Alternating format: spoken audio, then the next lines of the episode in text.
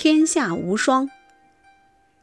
黄香是湖北江夏人，母亲早死，父亲是个小官员，父子二人相依为命，日子过得很清苦。黄香知书达理，对父亲十分孝敬。在炎热的夏天，他用扇子把床上、枕上的席子扇凉，让父亲睡得舒服些。到了寒冷的冬天，他先钻进被窝，把被子温热一点，再请父亲睡一下。因此，父亲更爱护他，帮助他学习许多知识。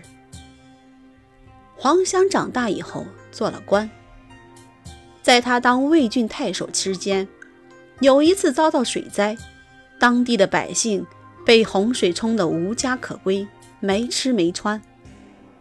黄香拿出自己的供奉和家产，分给了受灾的百姓。因此，黄香幼年时期勤奋好学，知识渊博，对父亲又十分孝敬，所以博得了许多人的赞美。当时在京城里流传着这样一句民谣：“天下无双，江夏黄香。”天下无双的意思是。天下找不出第二个，形容出类拔萃、独一无二。